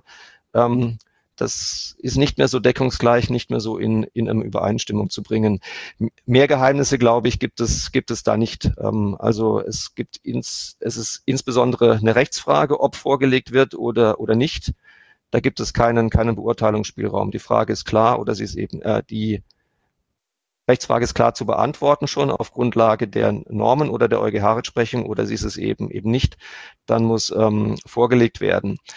Nochmal zurück zu den Öffnungsklauseln, um ein Beispiel zu bilden. Kompliziert werden die Sachen von ganz alleine. Und im Zweifelsfall hat es, ich habe das eben schon gesagt, haben die europarechtlichen Vorgaben auch einen größeren Impact, eine größere Ausstrahlungswirkung, als man zunächst dachte. Wir sehen das insbesondere im, bei allem, was mit Presserecht zu tun hat. Da haben wir eine Öffnungsklausel. Da gibt es ein, zwei offene Fragen, die ist im Grundsatz aber klar. Tatsächlich verschwimmen die Fragen und gibt es Wechselwirkungen. Das ist auch schon zum Ausdruck gekommen in den Entscheidungen Recht auf Vergessen 1 und 2 des Verfassungsgerichts. wir haben ähnliche Fragen zum Teil in Inzidentprüfungen, wenn wir Ansprüche zum Beispiel gegen Online-Archive eines, Presse, einer, eines Presseverlages oder ähnliches direkt haben oder wenn der Anspruch sich auch oder nur gegen eine Suchmaschine richtet, die wiederum das Angebot im Online-Archiv zugänglich macht. Das eine ist nur nach nationalem Recht zu beantworten aufgrund Öffnungsklausel. Das andere ist vom EuGH bestätigt nach der Datenschutzgrundverordnung zu beurteilen. Da gibt es aber Wechselwirkungen. Die stehen nicht nur auf dem Papier, die sind nicht erfunden. Das muss man alles im Blick behalten. Und all das muss am Ende des Tages unter dem Strich wertungsmäßig aufgehen was dazu führen kann, um wieder das Bild der kommunizierenden Röhren zu bemühen, wenn ich am einen Röhrchen drehe, wenn ich die eine Stellschraube bewege, dann können sich an ganz anderer Stelle, kann sich plötzlich etwas, etwas bewegen, was so vielleicht gar nicht unmittelbar beabsichtigt war, aber damit das Gesamtbild schlüssig aufgeht, dann doch später berücksichtigt werden muss. Und ähm, dieses Bild, was sich mir dort bietet, diese, diese praktische Erfahrung, ähm, vor diesem Hintergrund verstehe ich es eher, ähm, wenn es um politische Verhandlungen geht, bestimmte Bereiche mit Öffnungsklauseln aus, aus, auszunehmen.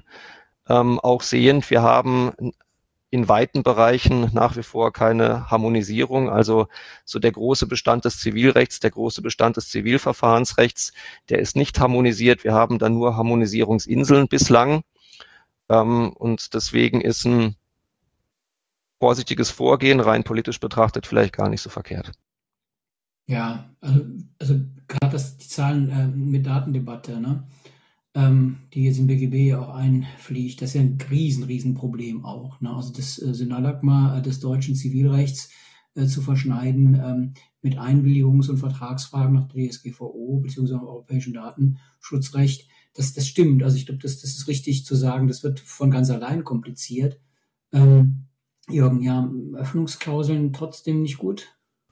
Ich glaube, die ähm, Abwägungsparameter sind, da würde ich Peter Allgeier vollkommen folgen halt. Und wahrscheinlich spricht dann vielleicht äh, rechtspolitisch, ist es für mich noch nachvollziehbarer im Bereich des Arbeit, äh, Beschäftigten-Datenschutzes dann vielleicht zu sagen, okay, letztlich sieht ja gerade dieser hessische Fall zeigt ja, dahinter sind natürlich ganz große materielle Konflikte. Letztlich ging es ja eigentlich gar nicht so sehr dann nur um den Datenschutzkonflikt, sondern eigentlich um die Frage, wie stark äh, kann ich es in einem Lehrbetrieb unter Corona-Situationen ermöglichen, dass jetzt äh, das von der Einwilligung abhängt, ob wir eine, eine, Funktionsfähigkeit des Lehrbetriebs haben. Also letztlich steht dahinter die Abwägung, wer muss leiden. Also müssen wir unseren Lehrerinnen und Lehrern zumuten, äh, dass sie vielleicht eine, natürlich eine Beschränkung ihrer Persönlichkeitsrechte ähm, eingehen. Ja, das war natürlich so, wie für uns auch, für Dozentinnen und Dozenten im Unterricht.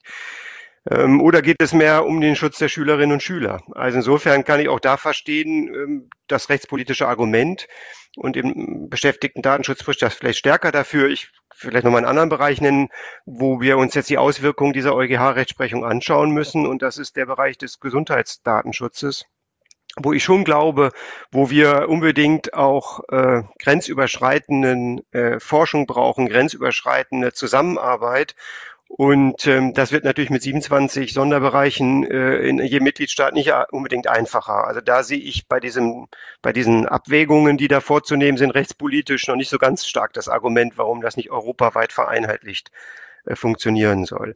Und den anderen Punkt, da würde ich nur unbedingt das unterstützen, ähm, äh, was Peter Allgeier gesagt hat, was die Vorlagen anbelangt. Also dieses Kommunizieren, das ist aus meiner Sicht die große Chance deutscher Gerichte, äh, Einfluss zu nehmen auf die Fortentwicklung der Rechtsprechung und damit auch des Verständnisses der Datenschutzgrundverordnung. Und da finde ich es natürlich mir eigentlich auch noch Wettbewerbsrechtler im Nebenberuf. Ähm, ich finde das ja ganz nett, dass wir die Vorlagemöglichkeiten der unterinstanzlichen Gerichte haben und kein Vorlagemonopol besteht geht, weil man da natürlich so ein bisschen Wettbewerbsdruck hat ähm, und auch so ein bisschen, weil man über die Frage, was ist ein Erklär, ja trefflich streiten kann. Also wenn ich jetzt mein Beispiel aus Hessen nehme, war es ja wirklich lustig, dass äh, mein Fakultätskollege Frank Maschmann hat ja in unserem Kommentar gesagt, naja, das ist schon mal kein Erklär, ob der 26 mit der DSGVO in Einklang steht und damit auch die hessische Parallelvorschrift.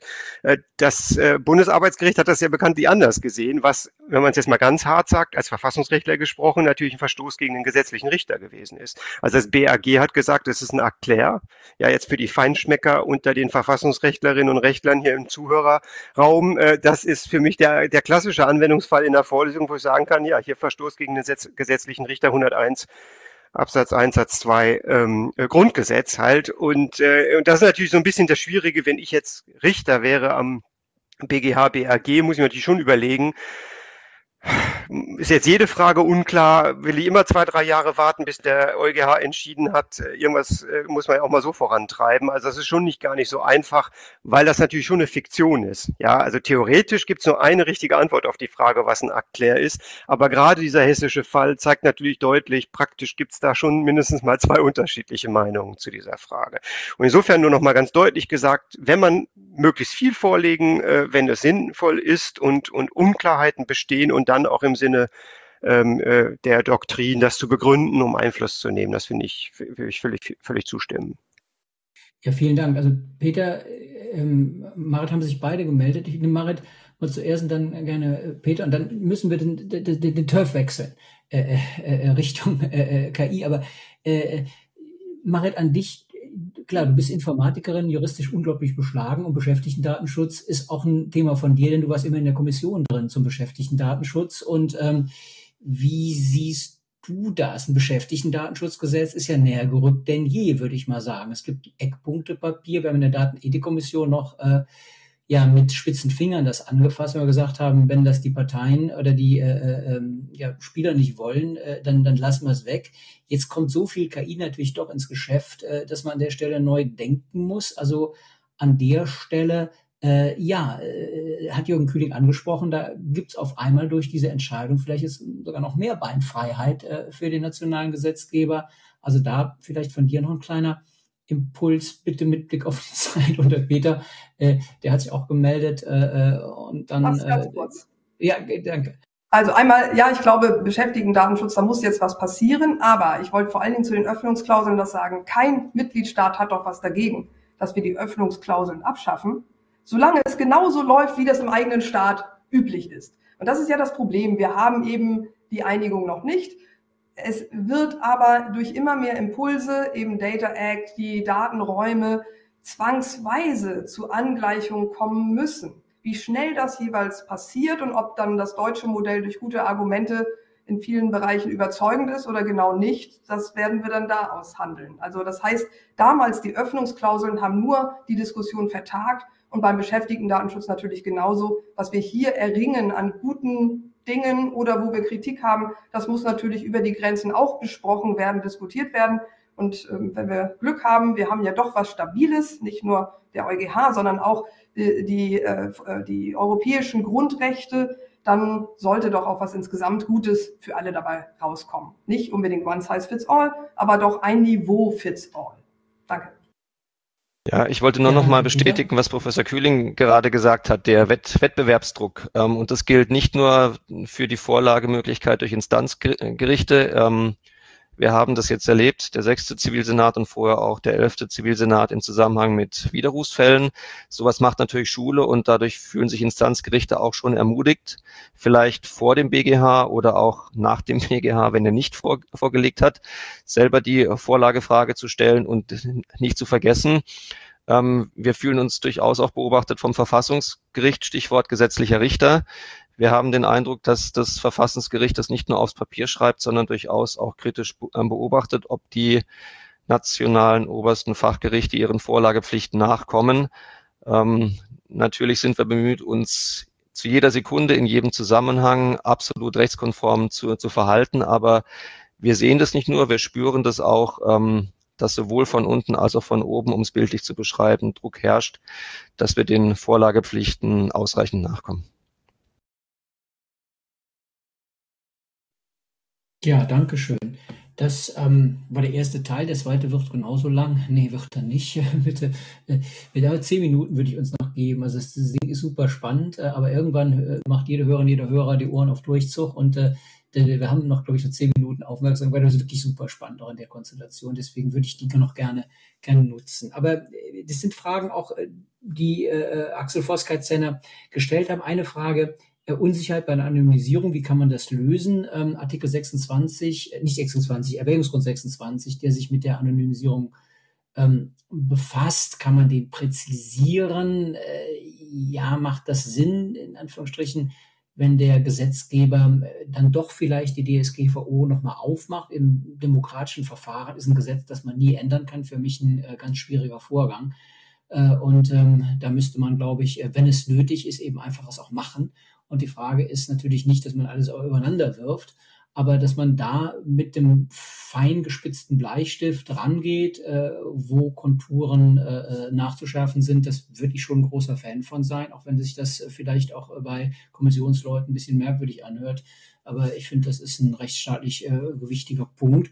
In dieselbe Richtung wird die Frage gehen nochmal, muss man die Prinzipien von Artikel 5 nachschärfen? ChatGPT, äh, Datenminimierung, Zweckbindung, einfach nur als Stichwort. Also künstliche Intelligenz ähm, wird die DSGVO nicht abschaffen. Im Gegenteil, die DSGVO wird die künstliche Intelligenz prägen. Marit Hansen hat es gesagt, äh, die Datenschutzfolgenabschätzung, die hätte viele Probleme gelöst. Ähm, muss man die Prinzipien von Artikel 5 ändern? Machen sie noch Sinn? Fragt Axel Voss. Ähm, also äh, ich ja, gib, gib einfach mal die Frage, äh, an, ähm, an, an alle. Ich weiß nicht, ob Peter AG dazu was sagen will, aber Marit Hansen und Jürgen Kühling doch vielleicht schon. Ne? Also fangen wir mit, äh, ähm, vielleicht fangen wir mit Jürgen Kühling an. Äh, und da kriegt Marit Hansen da noch eine ähm, Spezialfrage an die Informatikerin, die mich sehr interessiert zu ChatGPT, wenn ihr einverstanden seid. Und äh, ja, Jürgen, ist Artikel 5 äh, ähm, ja, äh, noch zeitgemäß? Fragezeichen. Ja, äh, dazu hatte ich mich ja sehr umfangreich geäußert, weil ja nicht die, äh, weil ja die Ethikkommission äh, äh, gerade im Bereich des Gesundheitsdatenschutzes äh, viele kluge Sachen gesagt hat, aber auch so ein bisschen geraunt hat. Artikel 5 und Datenminimierung, das würde sich gar nicht vertragen mit Big Data Verarbeitung. Das sehe ich überhaupt nicht so. Ich kann nur betonen, eigentlich steht alles klug in dieser Verordnung drin. Und der Artikel 5 und eine Datenminimierung sagt ja auch nicht, dass ich, wenn ich nicht so viele Daten benötige, um zum Beispiel Gesundheitsforschung zu betreiben, dann brauche ich riesige Datenmengen. Und da muss ich mir halt Gedanken machen, wann kann ich sie pseudonymisieren, wann kann ich sie anonymisieren. Das sind dann die Aufgaben. Also ich sehe da keinen prinzipiellen Widerspruch, ganz abgesehen davon, dass ich es auch nicht für sehr realistisch halte, dass wir nach 30 Jahren, 40, die wir, die, diese Grundsätze waren ja genauso in der 95-46 Richtlinie, dass wir die jetzt anpassen. Und außerdem, glaube ich, steht dahinter, äh, Rolf, ein anderes, größeres Problem, was ich sehe. Und das ist die mangelnde Flexibilität im Übrigen. Nicht Artikel 5 anfassen, aber sonst haben wir eine Verordnung, wo wir schon Konkretisierung bräuchten. Und was ich sehe, ist, was ich schade finde, die Kommission hatte ja in ihrem Entwurf überall dort, wo wir jetzt Öffnungsklauseln hatten, hatten, hat die Kommission ja delegierte Rechtsakte vorgesehen, im Wesentlichen vereinfacht gesagt.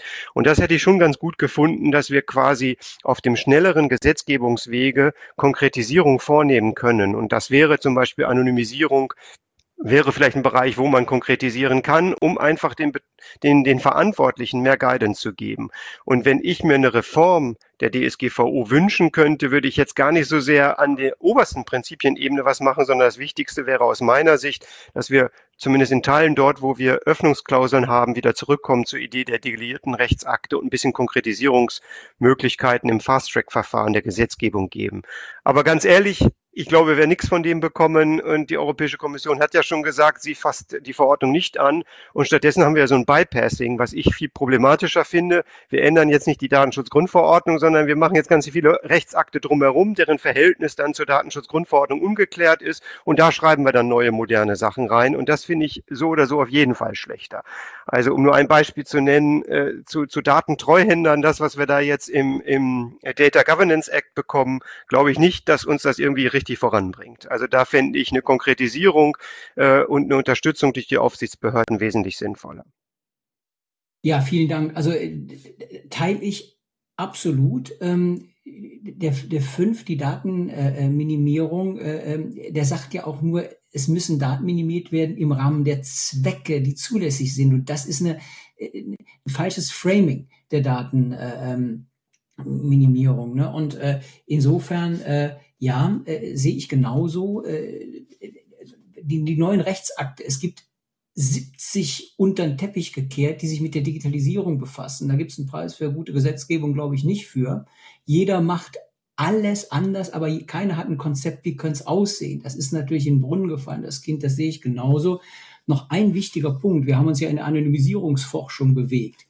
Ähm, der äh, hier Data Governance Act, der sagt, äh, es muss so anonymisiert werden, dass ausgeschlossen ist, dass die betroffene Person identifiziert werden kann. Das geht mal gegen Breyer und gegen Erwägungsgrund 26, äh, der sagt, es müssen alle berücksichtigt werden, äh, die nach Ermessen wahrscheinlich sind. Also wir haben den ersten neuen Datenakt und der haut schon in die äh, äh ins Kontor der DSGVO und es stellt sich ein Riesenproblem. Was gilt denn jetzt? Und äh, das finde ich wirklich an die Adresse des europäischen Gesetzgebers, äh, muss man echt deutlich sagen, also so ja wohl nicht. Also das ist äh, äh ganz, ganz bitter für äh, die Rechtsanwender, seien es die Aufsichtsbehörden, äh, seien es die Wirtschaft, die Wissenschaft oder Peter Ager hat sich gemeldet, äh, die Rechtsprechung. Dann nehme ich den Peter noch vor, kriegt er auch zugleich ein Schlusswort und dann kriegt die Marit das aber am Ende. Peter. Ähm, in, nur in ganz abstrakter Form. Die Datenschutzgrundverordnung ist generell in hohem Maße ähm, auslegungsfähig und bedürftig und enthält an vielen Stellen, ist an vielen Stellen sehr wertungsoffen. Das bedeutet natürlich, dass damit letztendlich viel konkrete Fallentscheidung an die Gerichte delegiert wird. Darüber muss man sich im Klaren sein. Die Frage, wie speziell man regeln kann und wie oft man es halten muss, die stellt sich generell. Die technische Entwicklung, die geht sehr schnell vonstatten. Man muss sich nur darüber im Klaren sein. Ähm, früher oder später wird das alles vor diesem Hintergrund, vor dieser Blaupause entschieden werden müssen. Ähm, da kann es dann auch zu überraschenden Ergebnissen kommen. Richter sollen keine Ersatzgesetzgeber sein. Sie sollen mit ihren persönlichen Wertungen ähm, und Beurteilungen sehr zurückhaltend sein. Sie müssen aber immer über den konkreten Fall entscheiden. Da kommen sie nicht raus. Und wenn eine Norm wertausfüllungsbedürftig ist, dann müssen halt Werte reingesteckt werden und das Ganze muss ab, abgewogen werden. Daran führt kein, kein Weg vorbei. Ähm, deswegen sehe ich das Problem schon und stelle mir schon die Frage, ob man nicht an in besonders typisierten Lebensbereichen, bei besonders typisierten und standardisierten technischen Produkten mitunter etwas präziser werden könnte. Wie das rechtstechnisch in der Umsetzung geht, ähm, da hätte ich jetzt keinen speziellen Vorschlag und keine Forderung, aber ich stelle mir schon die Frage, ob das nicht auf diesem Wege möglich wäre, mehr Verantwortung, mehr Entscheidungsgewalt bei der Politik und weniger bei den Gerichten zu haben. Mhm. Also auch eine interessante Beobachtung. Wir haben ja damals äh, bei der DSGVO die On-the-Fly-Auslegungshoheit zur Aufsicht gegeben und von den delegierten Rechtsakten, wo ja viel mehr geplant waren, weggenommen. Äh, und da wäre jetzt ich so raus die Tendenz, wieder mehr zurück zur Kommission, was auch immer das an Gutem bewirken würde. Äh, keine Ahnung. Ja, ja, gerne. Kurz reingreifen, noch nur einen Satz. Das war ja der große Fehler und vorsichtig formuliert, ich weiß nicht, wie ich es formulieren soll. Die Kommission hat sich selbst ja zur Supra-Aufsichtsbehörde gemacht, in völliger, in dem Entwurf, in völliger rechtswidriger, äh, äh, konträrem Gegensatz zur EuGH-Rechtsprechung zur Notwendigkeit unabhängiger Aufsichtsbehörden. Das war ja eigentlich eine Unverfrorenheit. Also das ist zu Recht gescheitert. Ich sehe nicht die Kommission, sondern unabhängige Aufsichtsbehörden. Das muss es weitergeben. Aber ich sehe ich meine jetzt nicht das Verhältnis Aufsichtsbehörde, Gesetzgeber, sondern der Gesetzgeber selbst sollte mehr Impulse geben. Und das war die Idee der Kommission, der ich völlig zustimme, durch delegierte Rechtsakte statt Öffnungsklauseln. Das heißt mehr Konkretisierung auf europäischer Ebene und weniger Öffnungsklauseln auf nationaler Ebene. Also auf welcher Gesetzgebungsebene wird entschieden? Da wäre ich für mehr Europa in vielen Bereichen und mehr Konkretisierung durch den europäischen Subgesetzgeber damit wir da nicht aneinander vorbeireden, weil ich will auf keinen Fall die Superaufsichtsbehörde in Form einer nicht unabhängigen Aufsichtsbehörde. Da bin ich dir dankbar, dass du das klargestellt hast. Äh, äh, genau, und so sind wir uns, glaube ich, auch alle hier äh, in dem Kreis einig, dass das der Weg ist und dass man einfach aber nicht irgendwie zurückziehen kann und sagen kann, ich packe das Ding nicht mehr an, wenn es nötig ist. Kai Zenner, Axel Voss haben mir in einem Podcast gesagt, die E-Privacy-Verordnung, die ist ja auch, hat ja keiner Spaß mehr dran. Äh, die ist ja extrem wichtig, aber ich meine, die, die äh, das Ding vorangetrieben haben, die sind pensioniert oder äh, nicht wiedergewählt oder was auch immer. Aber das Problem ist ja noch da. Und äh, Frau Nikolai hat auf der DAFTA vor zwei Jahren gesagt, na ja, also jetzt ist doch überall in Deutschland, äh, wir kommen dann mit der, gibt das DTDSG und mit der Richtlinie kommen wir klar, wir brauchen das Ding nicht mehr. Naja, keine Ahnung, ob das so ist. Jetzt gab es die Überlegung bei denen, das vielleicht einfach nur mal in äh, Raum stellen, können wir nicht weiter diskutieren, dass man jetzt die DSGVO nochmal aufmacht und die Privacy-Regulierung punktuell einbindet. Das ist natürlich auch ein interessanter Gedanke, den ich auch persönlich schlau fände.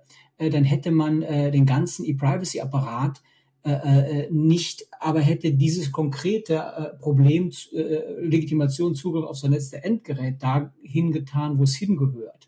Aber auch da, ich teile das, was Jürgen Kühling sagt, das kriegen wir wahrscheinlich nicht, äh, auch wenn es schlau und konsistent wäre, das so zu machen, weil äh, dafür wird sich wahrscheinlich irgendwie keiner finden mit den vielen anderen Datenakten, die alle kommen oder nicht kommen. Keine Ahnung. Aber dieses Ding muss halt gemacht werden. Und das für die Rechtsanwendungspraxis ein wahnsinniges Problem, was wir da haben, dass wir das nicht machen können. Und ich würde Marit Hansen für die Rechtsanwendungspraxis, für die Aufsichtsbehörde für die Chefin der DSK das letzte Wort geben, es verbinden mit einer Frage. Und zwar, die Logik der KI-Verordnung ist einfach. Drei Risikostufen. Ich habe eine normale KI und diese normale KI, die läuft unter DSGVO und gibt keine Regeln. Klammer auf, ChatGPT oder Snapchat, was auf Kinderhandys die Kinder aushorcht, ist so ein Ding. Klammer zu. Ähm, dann gibt's Hochrisiko-KI. Das äh, das ist äh, Spezialanwendung etwa im Bereich der Justiz in den Anhängen geregelt ist. Für die gibt es besondere Pflichten und so weiter. Und dann gibt es verbotene KI, das ist Social Scoring und Co.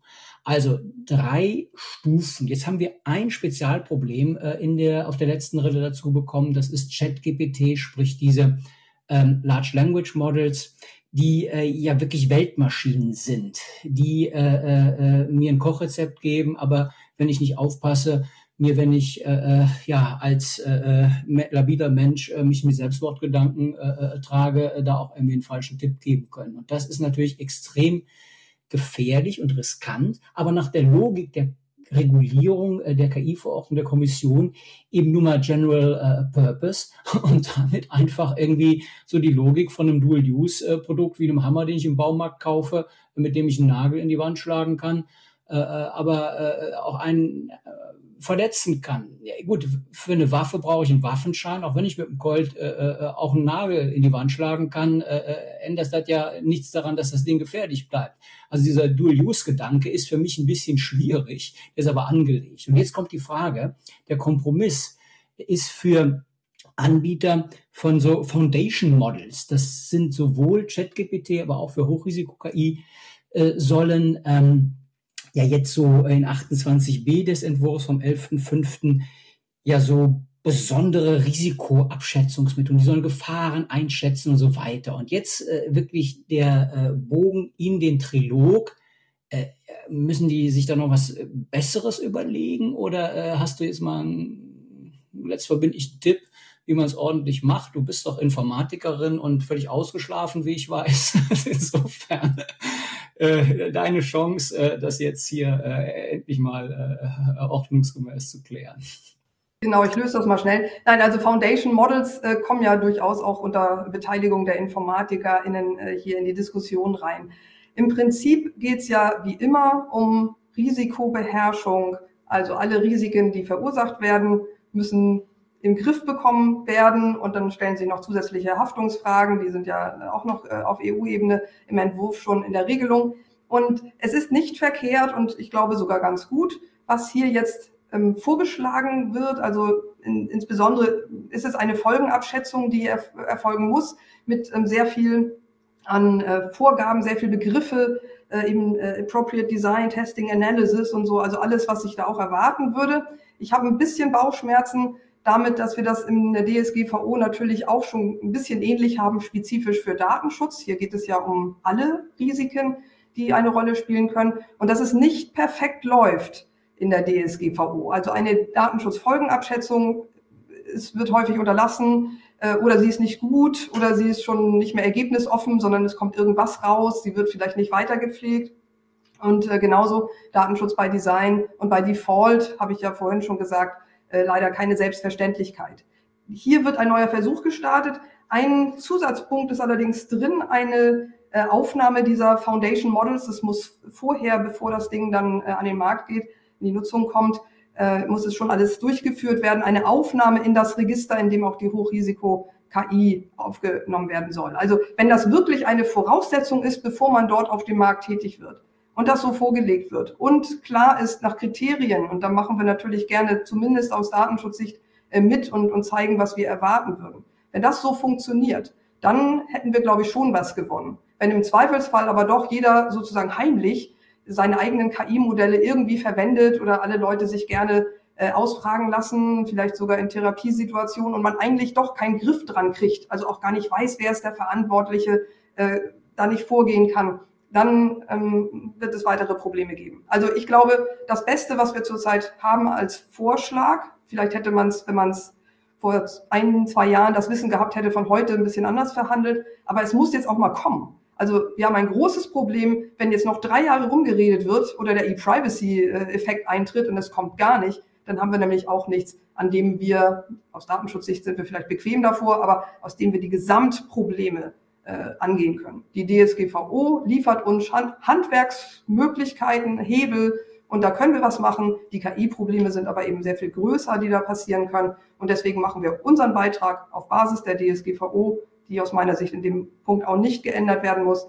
Und hier erwarte ich dann, dass man jetzt zu einem Abschluss kommt und das auch sehr äh, schnell äh, in die Realität bringt, damit das endlich losgehen kann. Das verantwortungsvoll erst geplant, designt und dokumentiert wird, bevor das Ganze auf den Markt kommt und die Welt schon verändert hat, also disruptiv. Disruptiv bei Design nicht, sondern Grundrechte bei Design.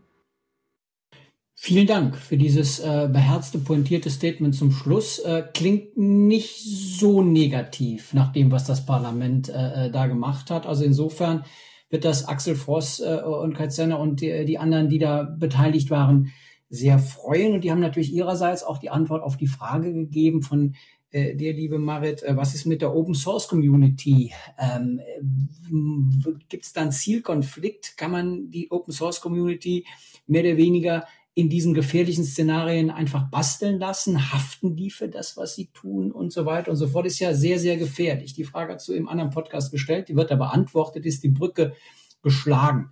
Äh, zu ähm, dem Ende des äh, Podcasts 5 Jahre DSGVO Teil 2 ist die DSGVO durch Aufsicht und Rechtsprechung übersteuert? Fragezeichen. Das war die Eingangsfrage. Wir haben viel mehr besprochen und äh, darüber freue ich mich sehr. Und ich danke sehr herzlich ähm, Marit Hansen, Peter Allgeier und Jürgen Kühling für die Zeit äh, äh, und äh, das Diskutieren ist der längste Data Agenda Datenschutz Podcast, wenn ich das richtig sehe, aber es ist auch ein sehr guter nach meiner Einschätzung. Herzlichen Dank für den Beitrag. Ist ja ein schöner Anlass, fünf Jahre DSGVO, da kann man sich ja mal anstrengen und äh, ja, vielen Dank und äh, ja, tschüss zusammen. Ähm, und ähm, ja, bis zum nächsten Data Agenda Datenschutz Podcast und ähm, ja, alles Gute. Das war der Data Agenda Datenschutz Podcast, der Expertentalk mit Professor Dr. Rolf Schwartmann.